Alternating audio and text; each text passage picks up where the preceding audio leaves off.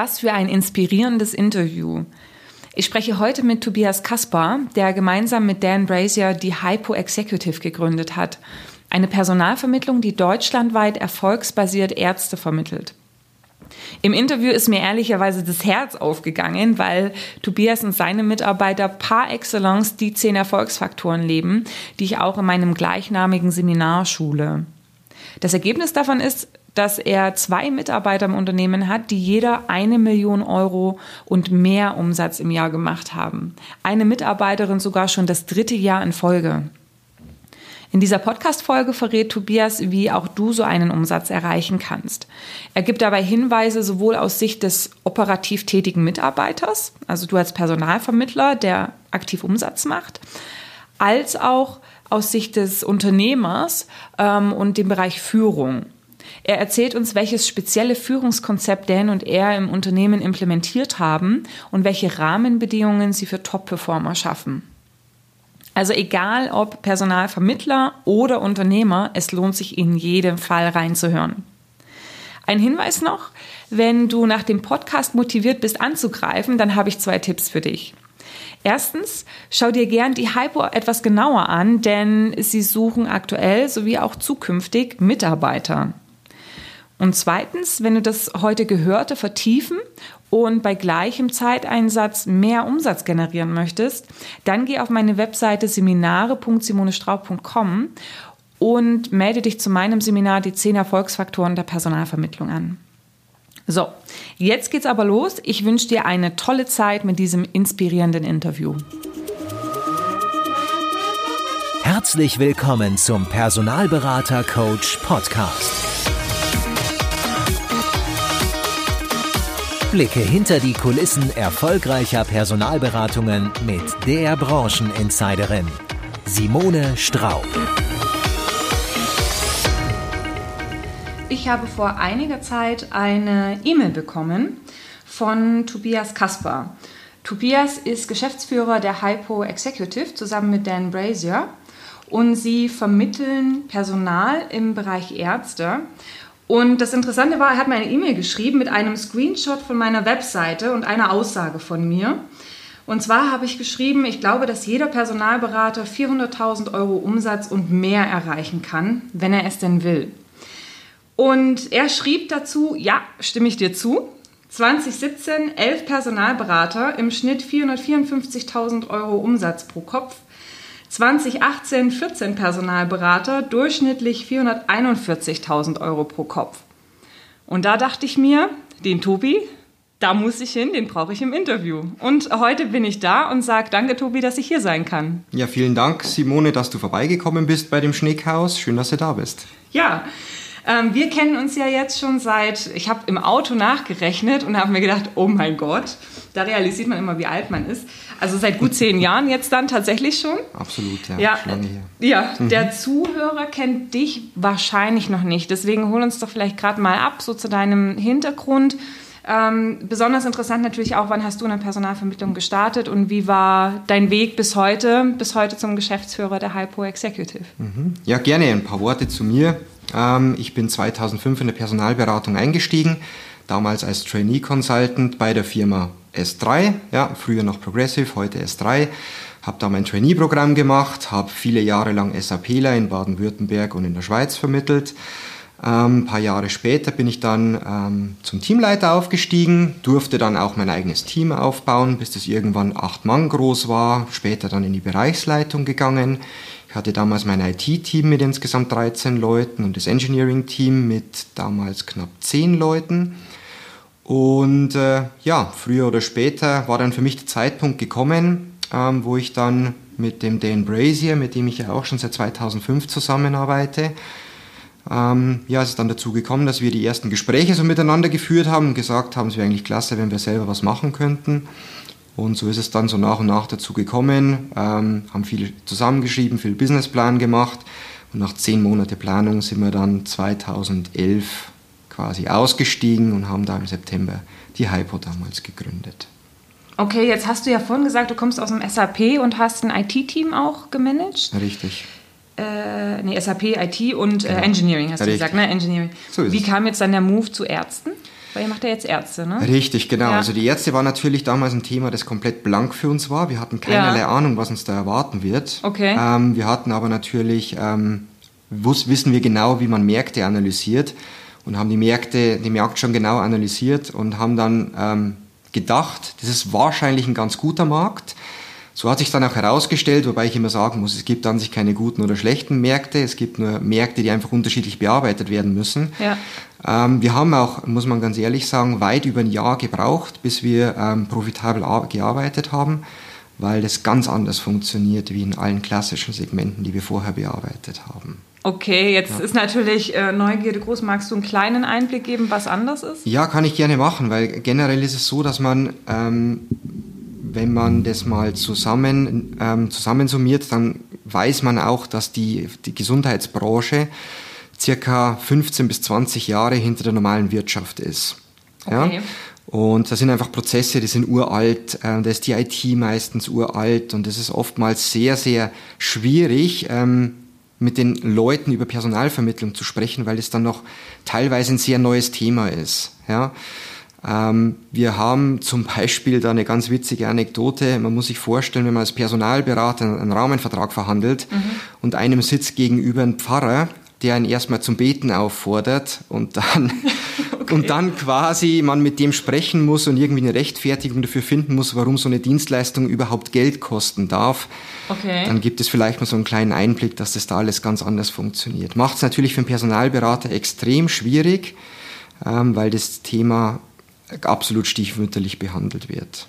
Aber ihr habt an den Markt geglaubt. Ich finde Mhm. das auch immer ähm, schwierig, sicherlich aus, aus Sicht des Personalvermittlers, der einen neuen Markt bearbeitet. Das ist ja auch gerade jetzt, wenn Rookies, sage ich mal, in Unternehmen einen Markt bekommen, der vielleicht auch noch nie vorher bearbeitet wurde. Mhm. Schwierig. Was hat euch da so dran festhalten lassen, dass ihr gesagt habt, wir glauben an den Markt, das funktioniert? Ja, ähm, das Entscheidende war eigentlich, dass wir irgendwann, so nach einem Jahr, den Einstieg dann gefunden haben. Ich meine, uns war schon klar, dass in dem Markt, dass man in den Markt ganz gut reingehen kann. Ja. Ja. Ähm, aber wir haben den Hebel nicht so genau gefunden. Ja. Ja. Weil ganz am Anfang ist es so, in den, in, bei den Ärzten, da muss man erstmal sehr viel Vertrauen aufbauen. Ja. Das heißt, es haben primär Leute erstmal mit uns oder sind auf uns zugekommen, die generell sowieso große Schwierigkeiten hatten, ähm, Jobs zu finden. Ja, und die sind natürlich wiederum nicht die, die man seinen Kunden meistens vermitteln möchte. Ja, das heißt, da hat es erstmal eine Zeit lang gedauert, bis wir mal den Fuß so weit in der Tür hatten, dass sich gute Ärzte auch mit uns auseinandergesetzt haben. Ähm, und dann haben wir so die ersten Erfolge dann logischerweise mit den Ärzten angehabt, als wir die ersten, ersten Ärzte tatsächlich hatten, die man vermitteln konnte. Ja, aber ein Überblick, ich meine, wir sind deutschlandweit, wir sind bundesweit aktiv, das heißt, der Markt ist riesig, der umfasst 2000 Akutkrankenhäuser, 1000 Reha-Krankenhäuser und wie groß der MVZ- und Praxenmarkt ist, das wissen wir Stand heute noch nicht mal ganz genau, äh, weil wir bisher primär an die Akutkrankenhäuser und Rehas vermitteln. Ähm, aber der ist so riesig und erstmal unüberblickbar. Ein Personalberater ist immer gut, wenn es ein kleiner Markt ist, ja. Ähm, aber es war einfach alles viel zu groß. Ja, Okay. Und das war so das Problem, das wir am Anfang quasi hatten. Aber was würdest du denn jetzt tatsächlich jemandem raten, der, ja, der einen ganz neuen Markt anfängt? Mhm. Was soll er tun, um sich selber auch Sicherheit zu geben, dass er im richtigen Markt unterwegs ist? Ja, das Wichtigste ist erstmal, dass man sich tatsächlich einen kompletten Marktüberblick verschafft. Ja, wen gibt's da eigentlich alles? Wer sind die ähm, großen Player? Wie viele kleinen Player gibt's auch? Bei dem Ärztesegment ist es relativ einfach. Ja, dass man, weil das ist sehr, sehr transparent, wie viele Krankenhäuser das es gibt. Ja. Ja. Wenn man jetzt aber zum Beispiel im SAP-Segment oder in der IT rekrutiert, ja, da ist natürlich das Thema wie ein CV-Stripping natürlich fantastisch, um mal sich einen groben Überblick oder einen guten Überblick zu verschaffen, wo denn viele Unternehmen sitzen, die diese Technologie überhaupt im Einsatz haben. Ja. Und ähm, wenn man da quasi dann tiefer reingeht, dann muss man früher oder später logischerweise versuchen, seine Nische zu finden. Ja, dass das, der Markt soll ja später für den Personalberater so klein wie möglich sein. Ja, also was wir hier versuchen, ist, ist Märkte zu finden oder Märkte so herauszusegmentieren, dass die zwischen 500 und maximal 1500 Ärzte tatsächlich nur umfasst. Ärzte, also das heißt im Prinzip ja Kleinunternehmen, ne? oder? Nee, ähm, so- auf, der, auf der Kandidatenseite. Kandidatenseite. Richtig, ganz Ah, okay, genau. Ganz okay. Mhm. genau. Dass tatsächlich das, dass nur eine ganz kleine Gruppe an Ärzten quasi gibt, die Mhm. man, mit denen man zusammenarbeiten kann. Also je kleiner der Markt ist, desto besser. Er darf natürlich nicht zu klein sein, logischerweise. Ja. Ähm, aber wir haben so für uns als, als, als Untergrenze so 500 Ärzte im Kopf, ja. wo wir sagen, das ist dann die Untergrenze. Ja, von? Kandidatenseite. Richtig, ist auch genau. interessant, das zu betrachten, weil normalerweise wird die Nischenbildung auch eher von Kundenseite angegangen, dass man sagt, okay, fokussiere dich eben auf so um die 200 Unternehmen und das ist dann mhm. sozusagen dein mhm. Patch. Ja? Mhm. Ähm, aber es ist eine wichtige Sache, die du erwähnst und da habe ich oft das Gefühl, dass Unternehmer ähm, und auch der Personalvermittler selber oft Scheu haben, einfach Dinge gehen zu lassen und mhm. sich in die Nische zu setzen. Absolut. Ja? Also ich finde, sowohl unternehmenstechnisch macht man lieber noch mehr Nischen auf und hat einen, der HR betreut, einen, mhm. der Finance, einen, der Engineering und IT betreut und hat null Synergie. Mhm, absolut. Ja, was ich, was ich gar nicht verstehen kann. Und auf der anderen Seite eben der Personalvermittler, der die Tendenz hat, erstmal ins Große zu gehen. Mhm, Klar, je, ne, je, größer ja. der Markt, umso mehr attraktiver. ist da. Ja, ja, ja genau. Mhm. Wobei man sicherlich auch sagen muss, also äh, so diese Nischigkeit, da gibt es einen Unterschied zwischen Personalberater und Personalvermittler. Mhm. Ihr seid ja jetzt im klassischen Sinne eine erfolgsbasierte Personalvermittlung, ne? Ihr arbeitet erfolgsbasiert. Korrekt. Ja. Mhm. ja, also der Start war so ein bisschen holprig, hast du gesagt, aber dann hat sich sehr offensichtlich bombastisch entwickelt. So ist es, ja. Ja, mit mhm. den, mit den ähm, durchschnittlichen Umsatzzahlen pro mhm. Jetzt ist ja das ein Durchschnitt. Jetzt mhm. frage ich mal dann mal ganz indiskret, wenn man jetzt 2018 schaut, wie viel hat denn dein Top-Performer gemacht? Wie viel Umsatz? Circa 1,3 Millionen Euro. 1,3 Millionen. Warte, ja. da brauche ich eine bedeutungsschwangere Pause. ja, 1,3 Millionen. Ja, also es ist tatsächlich extrem, muss man ganz ehrlich sagen, aber die Person hat auch in den letzten zwei Jahren jeweils über eine Million gemacht. ja? ja?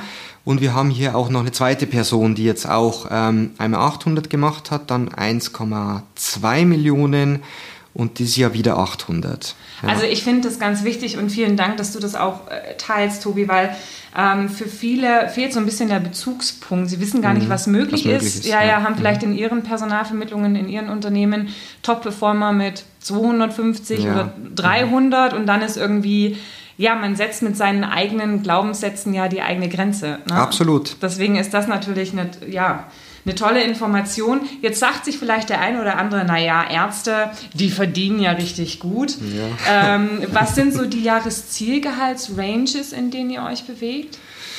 Also ich sage mal, es fängt an bei 55.000 Euro ja. Ja, und geht hoch bis so, ich sage mal 100, 120. Da ist aber dann eigentlich das Maximum schon erreicht. Okay, ja. aber okay, eigentlich jetzt gar nicht so wahnsinnig nein, hoch. Nein, richtig. Das ganz große Problem, das wir haben und äh, ich bin vorher schon ein bisschen, äh, habe auch schon was dazu erzählt, wie der. Markt mit den Ärzten so ein bisschen funktioniert. Mhm. Ähm, die Krankenhäuser, die haben ganz, ganz harte Budgets. Ja, und die haben kaum sowieso planen die am Jahresanfang kaum Budget für Personalberatungen ein. Mhm.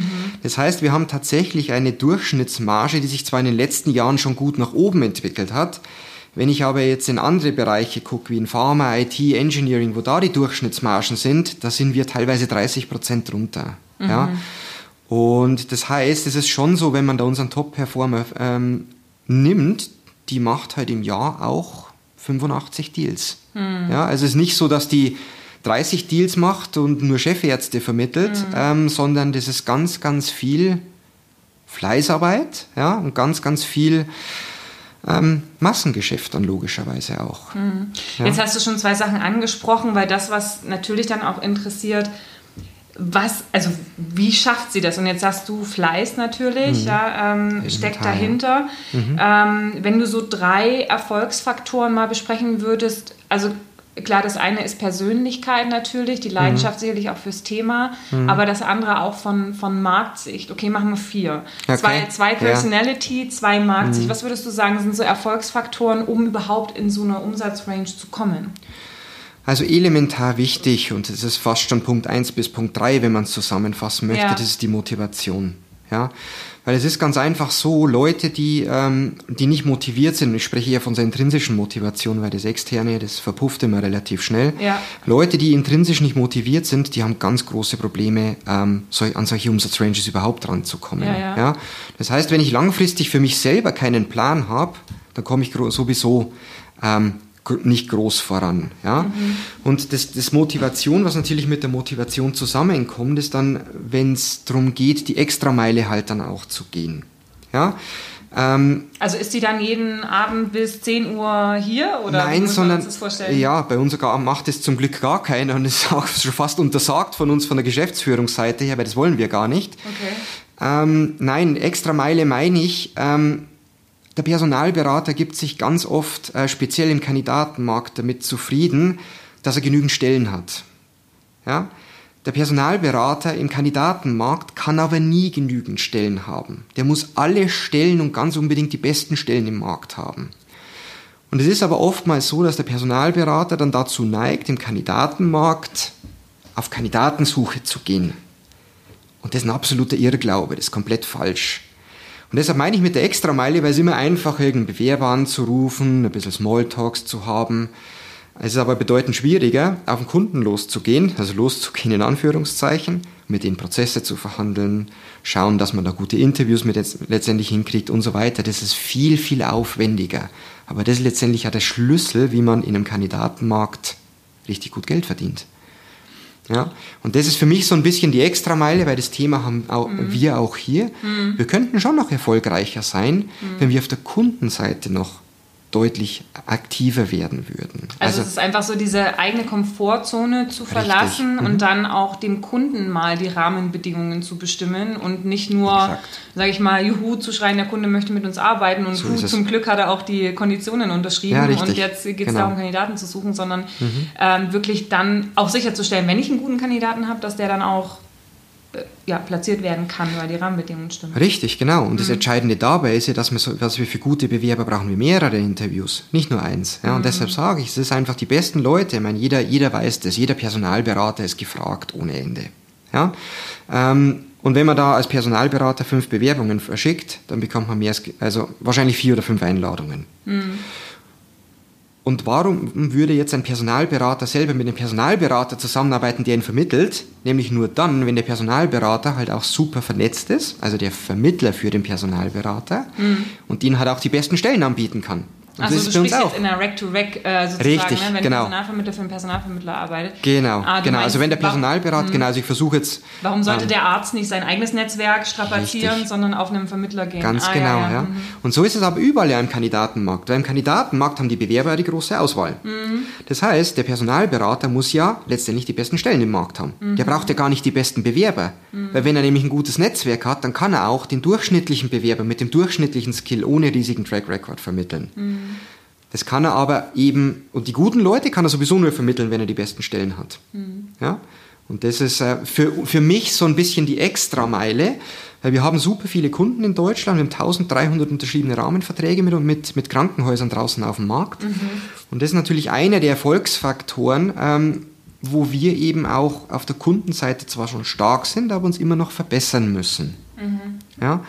Und das sage ich, das, das geht eben einher mit der Motivation, weil das eine ist das, das, das Leichte, so den, den einfachen Weg zu gehen. Der Kunde, wir kommen irgendwie an eine Stelle dran, wir wissen, der Kunde oder er ist noch nicht Kunde, aber er sucht und dann machen wir für den ein bisschen Trara ja, und schicken den dann irgendwie Bewerber rüber oder wir committen uns die Stelle tatsächlich, wir nehmen einen guten Job auf. Ja.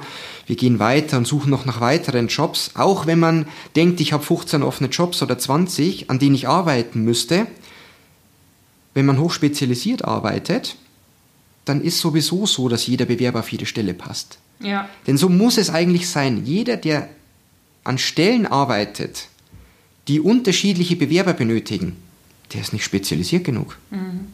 Ganz also, einfach. Genau, also gilt alles für die erfolgsbasierte Personalvermittlung. Personalberatung ist es wieder einen ganz kleinen Ticken anders. Mhm. Aber ja, also du sagst ähm, zum Erfolgsfaktor, ja, die Motivation, die über alles steht, die einen mhm. dann auch so ein bisschen raus aus seiner Komfortzone äh, schiebt und sagt, okay, bitte, ich mache auch weiterhin Akquise, ich spreche mit dem Kunden eben aktiv, um auch den Auftrag, den ich generiere, interessant zu machen und wenn er nicht interessant ist, dann halt aber auch dem Kunden zu sagen, mhm. du, sorry. Ähm, Absolut, die ja. Stelle ist nicht gut genug. Ja, genau, ja? können wir jetzt können wir für dich nicht viel tun. Mhm. Ähm, Gibt es sonst noch einen Punkt, weil du sagst ja, die Motivation ist Punkt 1 bis 3, dann ist ja. die Komfortzone die 4, aber dann... Ja, die Komfortzone ist ja schon so, dass man nur durch Motivation aus der Komfortzone auch letztendlich wieder rauskommt. Ja, ja. genau.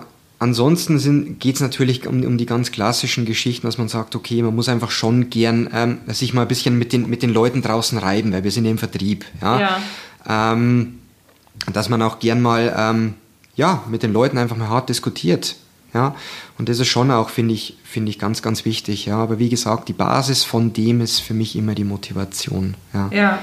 Da muss das einfach rauskommen. Okay, ähm, du hast ja jetzt selber auch schon ein Unternehmen erlebt. Also du warst bei einem Personalvermittler vorher, ne? Richtig, genau. Und hast jetzt dein eigenes Unternehmen. Mhm. Du weißt sicherlich auch, dass das Unternehmen selber einiges dafür tun muss, damit die Rahmenbedingungen Mhm. eben da sind, um eben so einen, so einen Umsatz auch machen zu können. Richtig, ja. Was gebt ihr denn von, von Seiten Hypo mit rein, dass ihr sagt, okay, das ist aus deiner Sicht eben auch ein wichtiger Faktor, um. Um so eine Performance zu bringen? Ja, ja. Also was wir generell machen, die ganze Firmenstruktur ist bei uns so aufgestellt, dass alle dem Vertrieb zuarbeiten. Ja? Das heißt, alles, was bei uns im Support arbeitet, und da zählen auch der Dan Brazy und ich letztendlich mit dazu, wir versuchen den Vertrieb zu, zu, so zu unterstützen, dass die letztendlich ähm, die maximalen Möglichkeiten haben und die, so, die so viel Zeit haben, eben auch den ganzen Tag Vertrieb zu machen. Ja? Und das war auch, auch immer das, so wie wir gesehen haben, wie, wie eine Personalberatung eigentlich funktionieren muss. Ja? Weil wir brauchen jetzt nicht ständig jemanden, der irgendwelche Zahlen checkt. Die Zahlen sind wichtig, überhaupt keine Frage. Aber ähm, bei uns ist eben alles so aufgestellt, die, ähm, die Vertriebler, die machen die Akquise, ja, ziehen die ganzen neuen Aufträge, sprechen mit den Bewerbern und so weiter und so fort. Ja. Ähm, die Aufgabe von denen und von mir ist primär, die Leute darauf zu, telefon ähm, zu, zu ähm, ähm, zu trainieren, dass die ähm, stark sind am Telefon logischerweise, die ganzen Prozesse mit denen zu begleiten. Ähm, die anderen Kollegen, die bei uns im Support sind, sind jetzt zum Beispiel die, ähm, die Martina in, im HR, die einfach versucht, hier eine, eine gute Atmosphäre auch für die ganzen Kollegen, das versuchen sowieso alle, aber eben auch so ein Umfeld zu schaffen, dass wir sagen, wir sind generell ein attraktiver Arbeitgeber. Ja? Wir haben einen Personal Trainer hier, wo die Leute ein bisschen trainieren dürfen auch, damit einfach die Leute gesund sind. Ja, ähm, wir haben einen Obstkorb hier und so weiter und so fort. Also das ist jetzt so ein bisschen die, das Ganze, das, das zählt schon, das gehört da alles mit rein, das zählt da schon zusammen. Ja. Also das mit dem Personal Trainer fand ich übrigens eine spannende Sache. Das ist, ist ja jetzt Schon, fast oder? so ein bisschen untergegangen. Ja. Der ist ja auch fest angestellt für Ja, genau, der ist für 18 Stunden fest die Woche. angestellt. Genau, ja. genau, ja. Also das heißt, jeder kann tatsächlich sich da eine Stunde reinbuchen bei ihm. Genau, also die Stunde, also weil nachdem Ja. der Kollege bei uns fest angestellt ist, äh, bezahlen wir sowieso sein Gehalt logischerweise. Ja, ja. Ähm, und die Kollegen müssen es auch nicht nacharbeiten. Also jeder hat die Option, einmal in der Woche da quasi zum Trainieren reinzugehen, auf Arbeitszeit ähm, und die Stunde übernehmen sowieso wir. Ja. Ja. Genau, ist halt so, ist für uns ein Incentive, ja, das sehen die Kollegen draußen auch so und das gehört halt alles, alles so, so zusammen für uns. Ja. Also auch eben eine gute Teamatmosphäre da zu schaffen und das ist schon ähm, ja, ein Mehrwert für die Kollegen draußen auch. Ja. Unsere Krankenstatistik, die liegt auch, die ist nur ein Drittel so hoch wie bei einer normalen durchschnittlichen Firma draußen auf dem Markt. Ja, Ja. okay, na das Ja. spricht ja dann für den. Ansatz des Personal Trainers. Macht auf jeden Fall Sinn für uns, ja. Ganz tolle Sache. Und ich Okay. gehe selbst auch gern hin. Ja, okay. Ähm, mit was für einer Vision seid ihr denn angetreten? Weil Mhm. ähm, ich finde es immer so spannend, wenn Personalvermittler ausgründen. Viele machen das oder manche machen das aus meiner Sicht so ein bisschen Mhm. emotionslos, dass sie sagen, naja, ähm, das, was ich jetzt in Anstellung kann, das kann ich allein auch und Mhm. dann heimse ich mir doch ne, das Gehalt oder, oder das Geld eben zu einem größten Anteil selber ein, dann Mhm. habe ich mehr davon. Was war so euer Hintergrund der Gründung? Was war eure Vision für Hypo? Ja. Ja, da muss man fast ein bisschen ausholen. Ich traue es mich auch kaum, kaum zu sagen. Aber es ist letztendlich so, wir sind angetreten, weil wir gesagt haben, wir wollen ein anderer Arbeitgeber sein. Ander, anders als die meisten Personalberatungen draußen auf dem Markt. Ja. Und in der Personalberatung weiß man ja auch, da sind die Leute, ich meine, du weißt wahrscheinlich noch ein bisschen besser, aber so meine letzten, der letzte Stand, den ich so im Kopf habe, ist so zwischen zwei und zweieinhalb Jahre bleiben, bleiben die Leute in der Personalberatung, wenn wir anfangen, oder wenn die dort anfangen. Das ist was, womit ich überhaupt nicht leben kann, ja, sondern ich möchte, dass wir äh, lange gemeinsam äh, in die Zukunft gehen mit den Kollegen, die hier sind. Und deshalb haben wir von Anfang an geschafft, äh, gesagt, wir brauchen Unternehmen, wo wir die, Leute, wo wir möglichst lange tatsächlich als Team zusammenarbeiten wollen, ja. Und es hat schon damit angefangen, dass wir sagten, um so was überhaupt realisieren zu können, brauchen wir logischerweise ähm, ja, sämtliche Kompetenzen müssen im Haus sein, dass, dass wir das auch komplett entscheiden dürfen. Und wir sind auch vom Start weg ähm, schon ein bisschen mit Fremdkapital gestartet, aber das haben wir immer versucht, sofort zurückzuzahlen. Ja, wir haben auch heute kein Fremdkapital im Unternehmen, also gar keins. Ähm, noch nicht mal der Dan und ich haben ähm, Geld im Unternehmen. und wir haben ähm, keinen Investor mit an Bord. Ja? Weil, ähm, also die gehört 50% im Dan, 50% mir, die Hypo. Ähm, das wird auch für immer so bleiben. Und das ist für uns einfach mal das Kernelement, mit einem Investor im Rücken sieht es gleich wieder ganz anders aus. Ja? Weil ich weiß auch, wie es bei anderen Personalberatungen läuft, wenn da die Investoren drin sitzen, die machen dann nochmal ganz anders Druck und die sehen halt auch, auch bei uns kann man da ein paar Sachen optimieren. Auch wir könnten die Leute deutlich länger arbeiten lassen ja, um noch mehr rauszuholen. Aber das ist überhaupt nicht die Intention, ja, sondern wir wollen, dass alle eine vernünftige Work-Life-Balance haben und mit ihren 37,5 bis 40 Stunden einfach das Ganze erledigen, was sie zu tun haben. Und das geht, ja. Und ähm, wir wollen auf gar keinen Fall die Leute halt in zwei Jahren verheizen. Und das ist für uns einfach immer so das Kernelement gewesen, wo wir gesagt haben, so muss die Hypo aufgestellt sein. Es muss alles in der Kernzeit möglich sein. Und das waren quasi so die, so die Beweggründe, wo wir gesagt haben, das ist für uns so der Arbeitgeber, den wir uns vorstellen. Ja, ja. Wir haben uns auch in die Lage des Personalberaters versetzt, des Personalvermittlers. Welches Unternehmen würden wir denn oder welche, welche, ja, welches Unternehmen würden wir vorfinden wollen, wenn wir nochmal woanders rekrutieren würden? Mhm. Ja, und aus dieser, ja, so heraus ist es quasi dann so nach und nach entstanden. Hm. Also jetzt muss ich aber doch nochmal nachfragen, ne? Mhm. weil wenn du sagst, äh, jeder soll innerhalb von 37 bis 40 Stunden so seine Arbeit getan haben und ihr habt mhm. Personen drin, zwei beziehungsweise drei High-Performer, die wirklich mhm. äh, entweder nahe der Million oder über die Million bilden. Mhm. Ähm, ich gucke dann in andere Personalvermittlungen und ähm, da arbeiten Leute deutlich länger. Also was läuft aus deiner Sicht mhm. schief bei den anderen? Ja, das, Teilweise, das ne? Thema, ja, das ist das Thema, das wir vorher schon angeschnitten haben. Es ist, dass die Leute tatsächlich nicht in ihren Nischen arbeiten. Mhm. Ja? Ähm, die Leute denken meistens, dass ein großer Markt zum Erfolg führt. Und das tut er meistens nicht, ja? Ähm, weil man einfach viel, an viel zu vielen Baustellen ähm, arbeitet und das funktioniert langfristig nicht. Ja? Und um das Beispiel einfach zu geben, weil es auch kein Geheimnis ist, könnte jeder bei uns auf der Website los, äh, einfach, einfach ähm, sich anschauen. Ähm, die Kollegin, die bei uns den meisten Umsatz macht, die rekrutiert nur Kardiologen. Und von den Kardiologen nur ein kleines Teilsegment. Also wenn man oben 370.000 Ärzte in Deutschland, mhm. dann gibt es, glaube ich, 60.000 innere Mediziner. Mhm. Und die Kardiologie gehört zur inneren Medizin. Und das ist nur eine Subsparte von der inneren Medizin. Und die macht nur einen Teil der Kardiologie. Die segmentiert es runter, runter, runter, runter, runter. Ja. Und mit jedem Jahr, das die weiter runter segmentiert hat, hat die ein bisschen weniger gearbeitet und den gleichen Umsatz gemacht. Ja. Weil die einfach alle Leute kennen. Und wenn man sich jetzt einfach mal vorstellt, die wird nur vom Kardiologen angerufen, also von Ärzten, die, Kardiolo die Kardiologen sind, oder von Ärzten, die gerne in die Kardiologie wollen. Und auf der anderen Seite spricht die nur mit Unternehmen über Kardiologie. Das heißt, alles, jedes Telefonat ist für die ein Synergieeffekt. Mhm. Und dann ist man spezialisiert. Ja. Die schmeißt auch alles raus, was nicht in dem Segment, was nicht in dem, in dem Segment letztendlich oder was da nicht reinpasst. Und da schließt sich auch der Kreis wieder, weil man muss natürlich Nein sagen können. Das ist eine Sache. Klar. Absolut.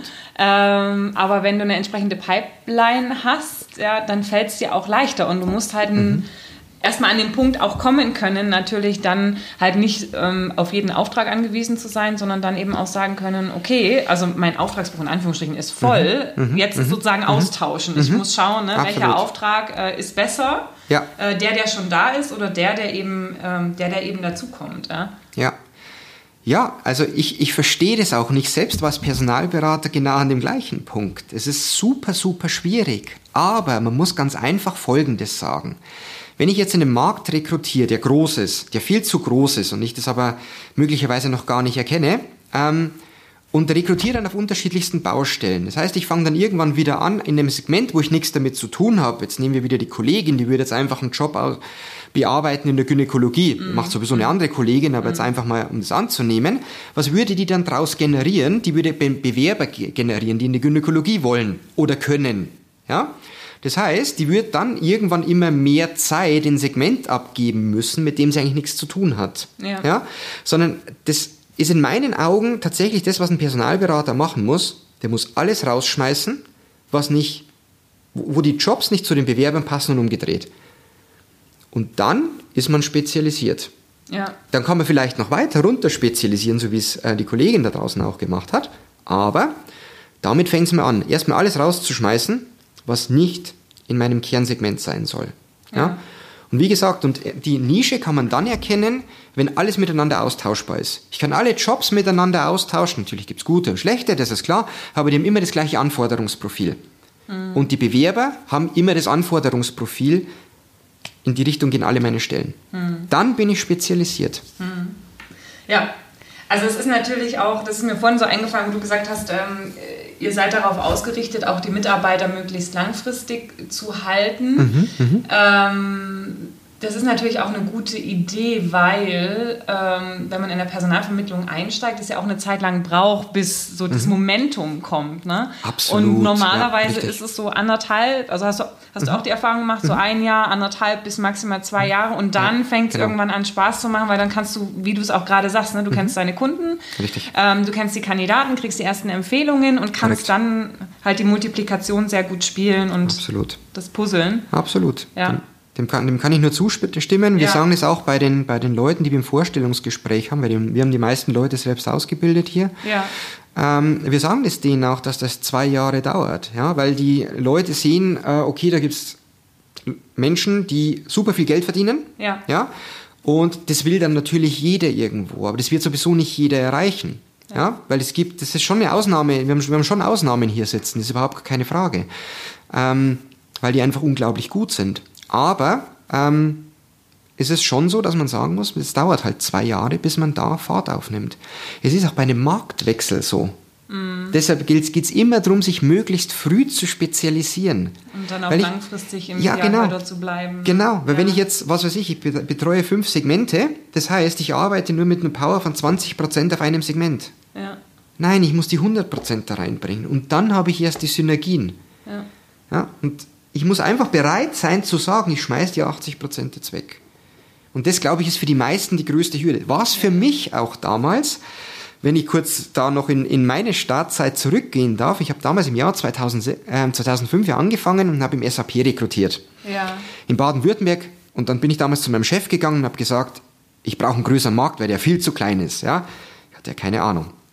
So, dann hat der, damals mein Chef, damals der Jürgen, gesagt, gehst mal rüber, machst auch die Schweiz mit. Und ich war super happy. Und jetzt hatte ich im SAP, weil das SAP hat unterschiedlichste Module, die nicht miteinander austauschbar sind.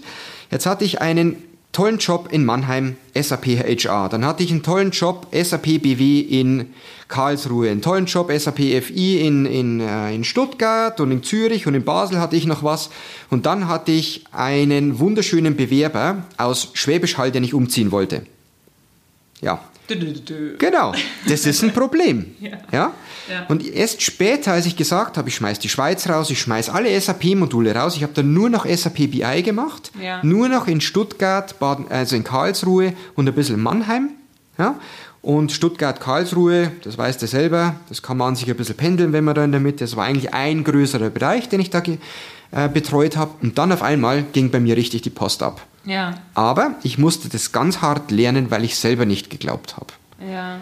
Ja, heute muss ich den Kopf schütteln, aber ich kann ich kann es nur wieder sagen, ich kenne es selber sehr gut und ich habe es, glaube ich, hunderte Male bei Kollegen gesehen, früher bei S3, heute hier und die Diskussion gibt's ständig. ab, ne? ja, Ja, die, ja. Reißt, die reißt nie ab. Absolut. Ja, da kann man sich nicht oft genug dran erinnern. So ist es. Ähm, jetzt hast du ja auch, du bist ja dann vom, vom, vom Performer sozusagen zum Teamleiter ähm, auch gegangen, hast Teams gemanagt und äh, hast natürlich jetzt auch hier eine Führungsposition.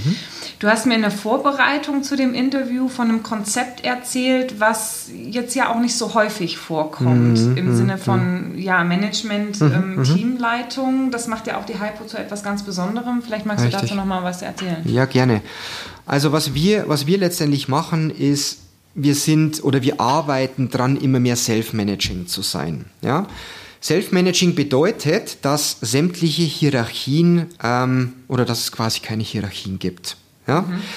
Ähm, wir haben das ähm, angefangen vor einem Jahr, vor eineinhalb Jahren so mit den, mit den ersten Schritten, die wir machen, ja, weil wir generell davon überzeugt sind, dass ähm, die, die meisten Leute, die Führungspositionen haben, erstens nicht dafür geeignet sind, beziehungsweise zweitens, ähm, ja, Also meistens haben die die Kompetenzen nicht und andere machen es primär aus Machtgründen.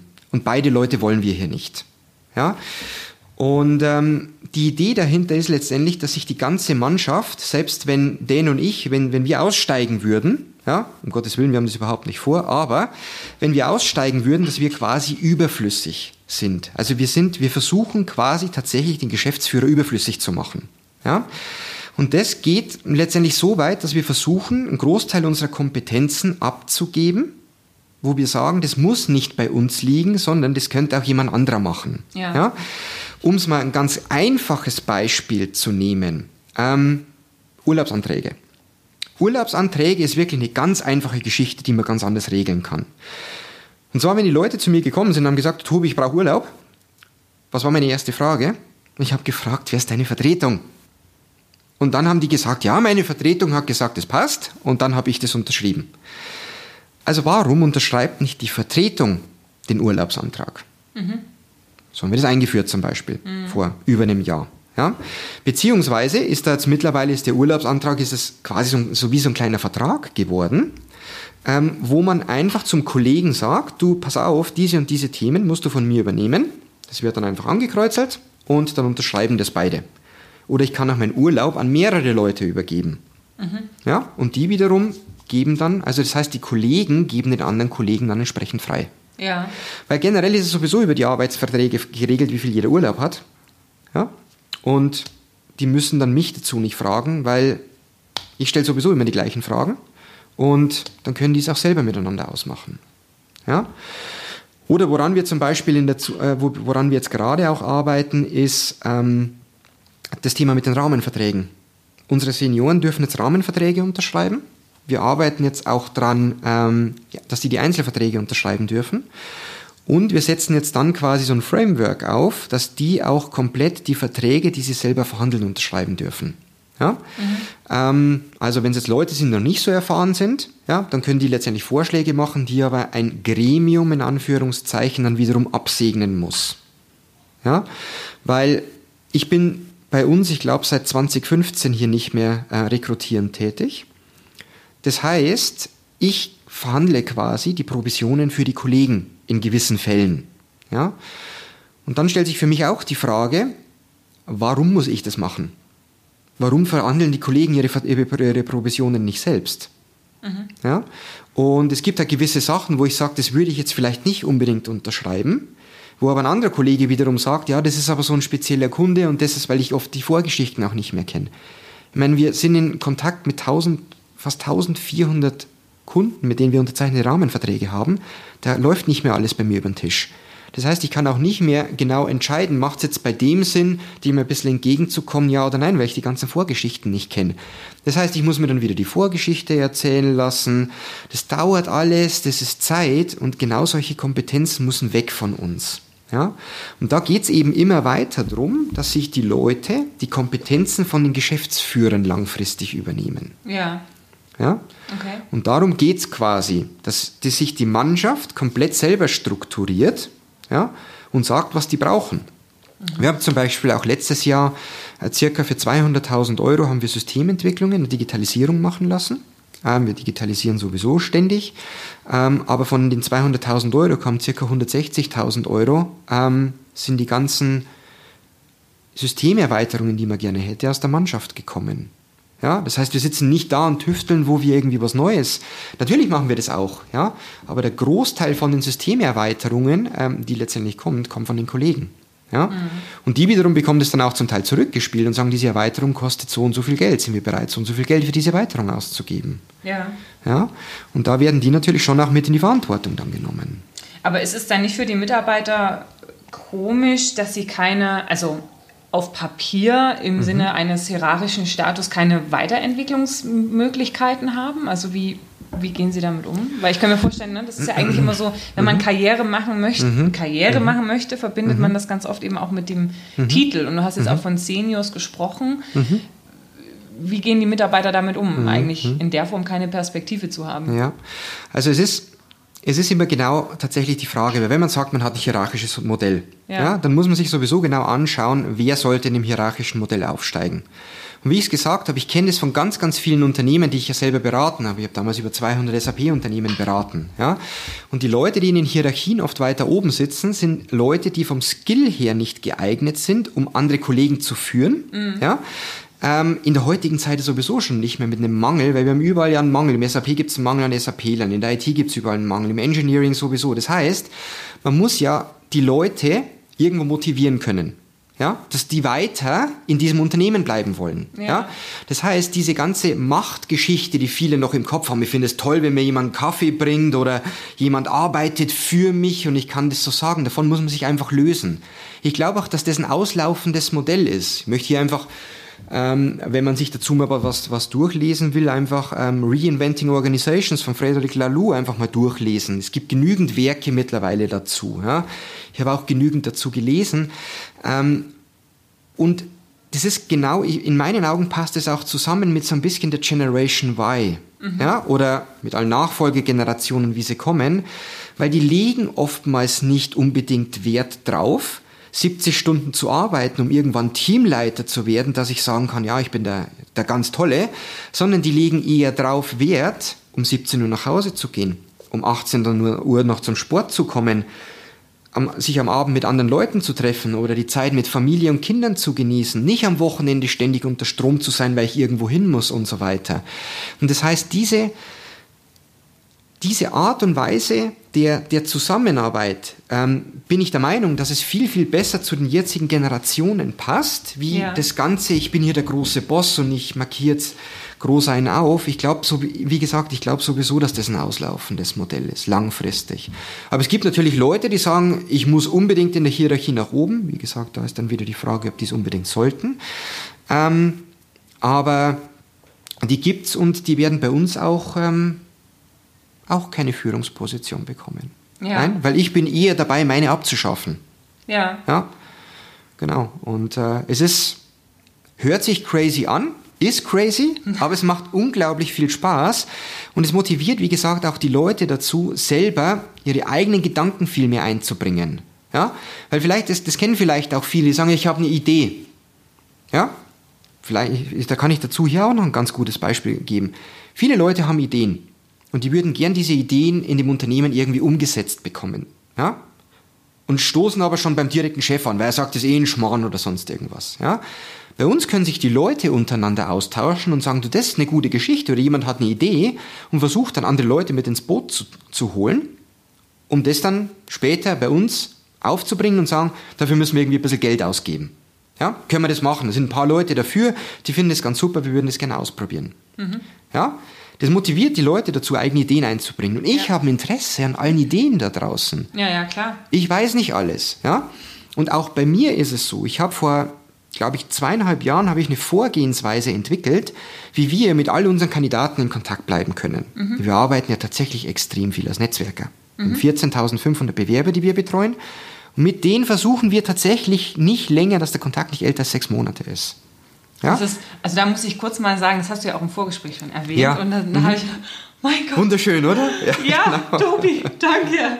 Das ist auch immer meine Message, wo ich mir denke, das kann ja. doch eigentlich, aber das ist so, das geht mir auch gar nicht in den Kopf rein. Die ja. Datenbank ja. ist der Goldschatz Absolut. jeder Personalvermittlung, Richtig. jeder genau. Personalberatung. Genau. Ja. Und ich kann nicht verstehen, wie man das so verkümmern lassen kann, weil mhm. genau das kreiert ja die Synergie. Am Anfang ist es hart, vielleicht Kandidaten zu, zu, zu finden, sich durchzunetzwerken und so weiter. Absolut. Aber wenn ich die einmal habe richtig, genau. Ne, und die dann eben nicht behütet zu lassen. Ja, genau. Ja. Absolut. Okay. Und man muss auch, bei, wir nennen es bei uns wunderschön, das kam so auf, das ist der Weinkeller. Der Weinkeller. Ja, ganz ah, genau. Ja, okay. Weil da kommen eben auch Bewerber, sage ich mal, die heute, es gibt ja genügend Leute, die sich auf Stellen bewerben, ja. wo man gleich schon, man hat, eine, man hat eine Stelle ausgeschrieben, da bewerben sich, keine Ahnung, ein paar Leute drauf und weiß sowieso, 90 Prozent kann ich davon nicht brauchen. Ja. ja.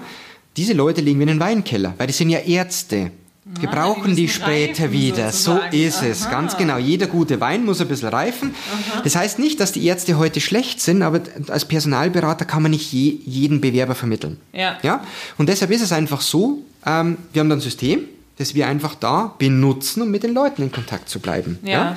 So, und vielleicht auch, um dann nochmal auf Self-Managing zurückzukommen. Auch Dan und ich drücken hier nichts durch. Und das, da passt diese Vorgehensweise. Ich habe die Vorgehensweise entwickelt, habe die ausgerollt, war super stolz, habe das richtig geil gemacht, richtig tolles Produkt. Und da macht's keiner. Ich mhm. habe die geschult und keiner macht's. Mhm. Ich dachte mir, wenn mir damals jemand so ein System hingelegt hätte, ich wäre total drauf abgefahren. Aber gut, ich habe es dann mitgenommen, habe mir die Feedbacks eingeholt und habe dann ein halbes Jahr später die zweite Version davon gemacht. Mhm. Mit einem ähnlichen Ergebnis. Die Leute haben so ein bisschen, ja, schaut schon besser aus, aber so richtig überzeugen tut es mich nicht. Okay. Ja? So. Und dann gab es die dritte Variante. Und die dritte hat jetzt eingeschlagen. Okay. Ja? Und das wird jetzt eben, das sind einfach unterschiedlichste Listen, wie die aufgebaut sind, mit Mart Wiedervorlage, wann müssen wir jeden Bewerber wieder anrufen und so weiter. Das ist ziemlich. Okay, es war also nicht die Grundidee, die auf, auf ähm, Ablehnung gestoßen ist, sondern es die war Umsetzung. die Art und Weise, wie es eben im System abgebildet war. Dann genau, es war, genau, es war quasi die Umsetzung und die Umsetzung ja. war noch zu kompliziert. Ah, ja. Stand heute sage ich, ja, ja, stimmt, wir haben uns da brutal weiterentwickelt. Ja, aber was habe ich denn gemacht? Ich habe ein Produkt entworfen und ich habe das auch gesehen wie ein Produkt auf dem freien Markt. Das ja, Produkt ja. muss sich durchsetzen. Ja. Das heißt, ich kann nicht eine Vorgehensweise entwickeln und sagen, so, das ist jetzt der heilige Gral. Nein.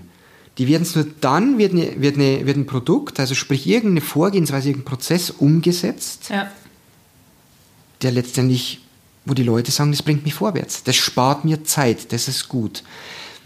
Und auch da sind wir wiederum beim Self-Managing. Wir drücken das nicht durch. Wir mhm. sagen, schaut's mal, das haben wir, das benutzen wir jetzt. Benutzt es bitte mal. Schaut mal, wie euch das hilft. Mhm. Ja?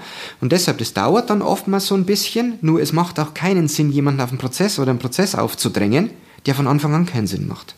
Ja, und da hast du ja vorhin auch gesagt, ihr seid ja schon vom operativen Billing, bist du jetzt seit 2015 weg. Richtig. Ne? Also ja. es muss ja den Leuten helfen, die jetzt gerade den Job machen und Richtig. die, die jetzt in der Rolle sind, die können natürlich am besten beurteilen, Absolut. was ihnen äh, hilft und genau. was nicht. Ne? Genau, ja. Mhm.